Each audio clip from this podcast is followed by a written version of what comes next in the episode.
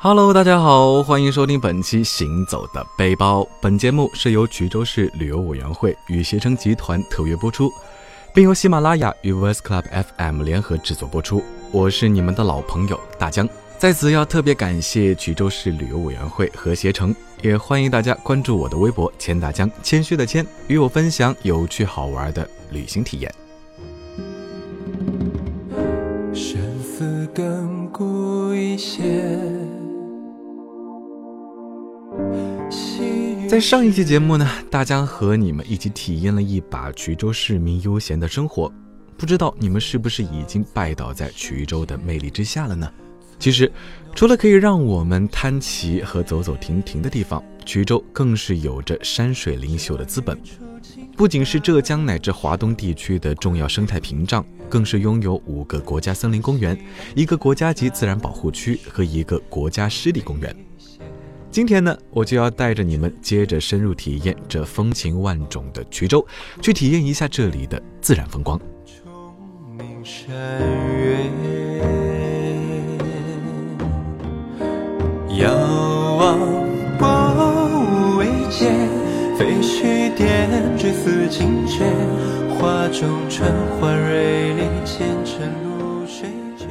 去到衢州，又是一个空气清新的早晨。大巴带着我们到了开化的钱江源森林公园。钱江源呢，可以说是开化的门面担当。来到开化，如果不来一次钱江源的话，那可就是非常遗憾了。这个身为钱塘江源头的天然氧吧，一眼望去只有看不尽的原亮色。因为不是旺季，所以游客不是特别的多，让整个的钱江源呢也显得特别的幽静。一进入园内，看到的便是钱江源大峡谷的石碑，朋友圈经典的到此夜游照瞬间就搞定了。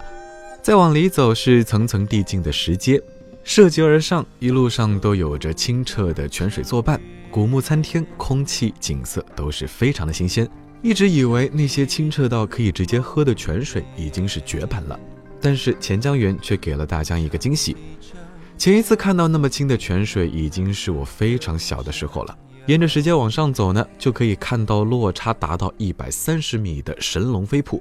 这里有个小 tips，如果想要看到瀑布全景的话，走到栈道上方俯瞰瀑布全景是最为壮观的。回到出口后呢，可以开车到莲花塘。这里我要用我亲身的经历提醒一下小伙伴，在莲花塘沿着步道走完一圈要两到三个小时。所以，所以，所以一定要穿一双舒适的鞋子。如果觉得自己体力不好的话呢，可以转头去其他地方散散步、吸吸氧。当然，付出的辛苦一定会有回报。沿着台阶小路往上行走，越往上行，水声越小，也就越接近水源地。山间的水流冲刷着一块块露在外面的石头，可以想象，波澜壮阔的钱塘江就是始于钱江源这一股涓涓细流。一路往前。走到吊桥附近有一个岔路，往右走就是著名的三省交界碑，往左走则是莲花塘。往莲花塘方向走，步行很短很短的时间就能见到莲花塘碧绿的池水，池中一尊观音塑像，给人非常祥和的感觉。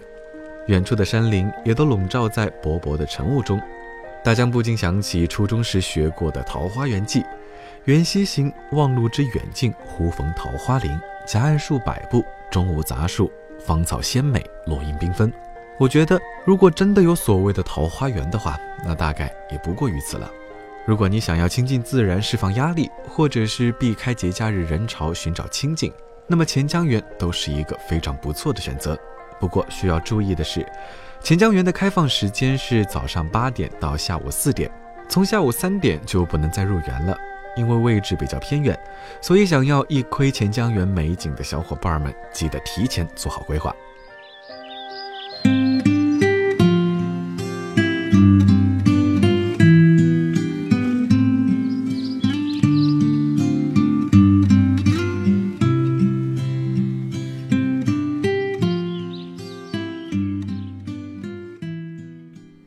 出去游山玩水呢，住宿的地方是非常非常重要的。逛了一天的钱江源，如果是累了，那开化的汉唐香府就是个非常好的住宿选择。这里可以说是正如其名，跨门进屋，浓浓的墨香味儿已经从屋内飘散出来。民宿位于开化县阴坑乡下渔村，这个村呢，也因为春日满屏的油菜花海而上榜为小伙伴们心目中最想春日踏青的目的地。而汉唐乡府民宿则位于这样一处美景地里，不仅有油菜花海，旁边还是清澈见底的水流，长长的敞开式阳台将江对岸的江景尽收眼里。可谓是名副其实的生态民宿。民宿里面也供应各式中国元素的房型，每一间都是各具特色。主人还在屋内的地板上都铺上了一层草编席，可以说是非常细心啦。在一天的游玩之后呢，伴着虫鸣蛙声入睡，远离城市的霓虹和喧嚣，你是不是和我一样非常心动了呢？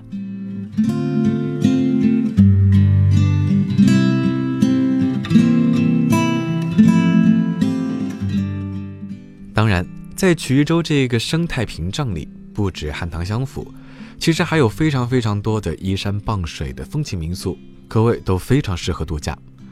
位于柯城区九华乡新宅村云头一杠一号的普舍园溪民宿，就是这样一个可以让心回归田园的地方。这里使用传统的建筑材料，还原了乡村生活的氛围，通过原生院落空间联系各建筑功能。再现乡村生活情景。住过那么多豪华的宾馆，大江还是觉得这样接地气的地方最温暖。用大自然的元素建造一个回归自然的地方，可谓说是非常特别了。不过，整个民宿只有十五间客房，所以想去的小伙伴一定记得提前预定。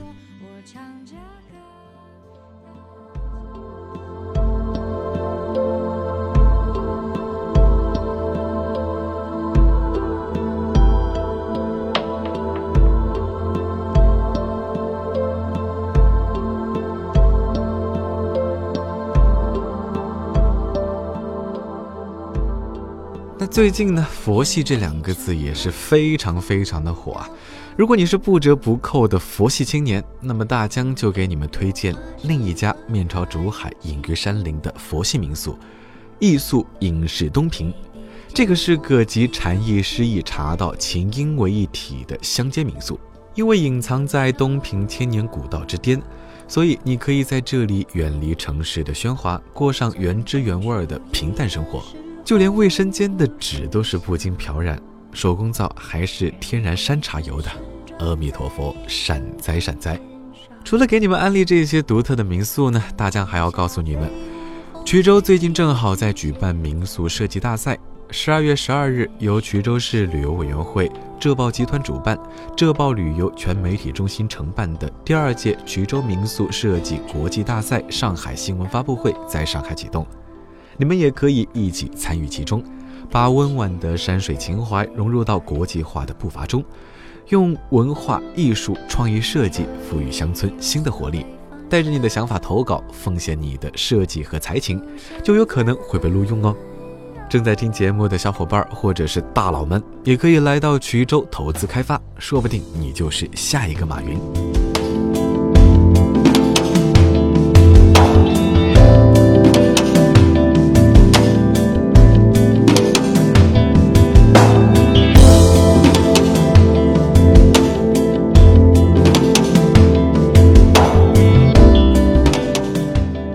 有山有水，才能担得起风情徐州的名号。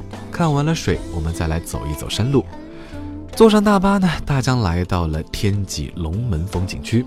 自由行的小伙伴们可以到衢州的南湖广场乘车，那里有直达天脊龙门的中巴车，七点到下午四点半的时间段里，约四十分钟一班，票价九元左右。在风景区下车，我发现这个四 A 级名园风景区真的是不负其名。这里几乎每个景点都可以与龙相关的事物命名，景色以峡谷飞瀑见长，树林掩映之中，水流不断。刚下过雨，落了一地的落叶和云雾中的山交相辉映，微风掠过也是非常的清爽。大江真是忍不住想背诵一段小学语文课文来歌颂它。进入景区呢，可以根据指引的路线走，平缓上山，然后经过索桥栈道再下山。因为下去的台阶比上山陡一些，所以这条线路呢比较适合爬山爱好者或者是小情侣们。如果是拖家带口的话，可以反着来，那这样的话就不太容易下山摔跤了。顺着石板路上山，沿路都有绿树和溪水相伴，水流很清澈。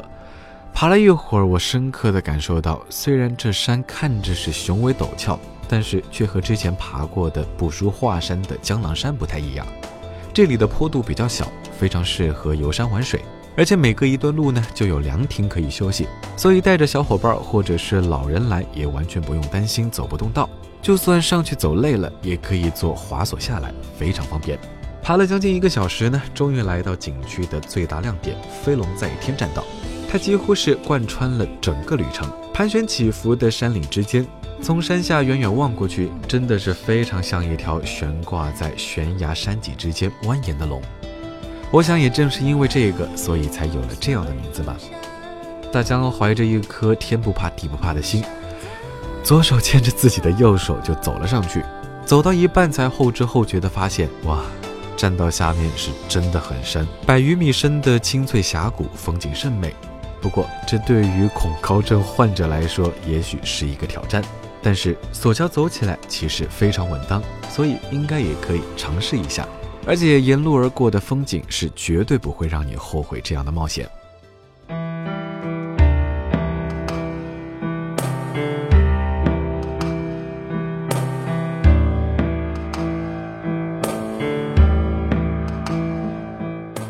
那爬完山下来，又走到风景区入口下车的地方，我发现周围原来有非常多的农家乐。正好到了饭点，来揽客的人也是非常非常的热情，价格也很实惠。如果饿了的话，可以就近找一家体会一下民俗小吃，也可以先在旁边的小吃摊上买一个竹筒粽子吃吃，软软糯糯，混着特有的香味，味道还真的挺不错。蓬莱放思想，买人们的争执，古人云：一方水土养一方人。大江在这几天也认识了不少衢州的当地人，不论是在古城碰到的店主，还是民宿的主人，也许是会吃辣的缘故啊，他们都有一个共同的特点，那就是热情好客。不仅告诉我许多当地人知道的好玩的地方，还会跟我提到很多容易被忽略的小提示。大江在节目里提到的一些小提示们，也有他们的参与哦。也正因为他们的热情好客，大江在衢州的这几天。既有景色带来的惊喜，也有像家一样的舒适。在这里，大江也要感谢大家。你的病也和我的一样，风月难测，离合不散。那说到这儿呢，本期行走的背包又要临近尾声啦。沉溺于衢州自然风光和热情民俗的大江，在这里邀请你们一起来衢州，感受一下这里的魅力风情。结尾处呢，照例是征集令。在本期节目之后，你有哪些感兴趣的地方？喜欢这样将自然融入到住宿中的民宿吗？对于民宿的设计有什么不一样的想法和意见呢？欢迎在微博私信或者是节目下方留言。我主播大江，关注我的微博谦大江，谦虚的谦，与我分享有趣好玩的旅行体验。我们下期节目再见。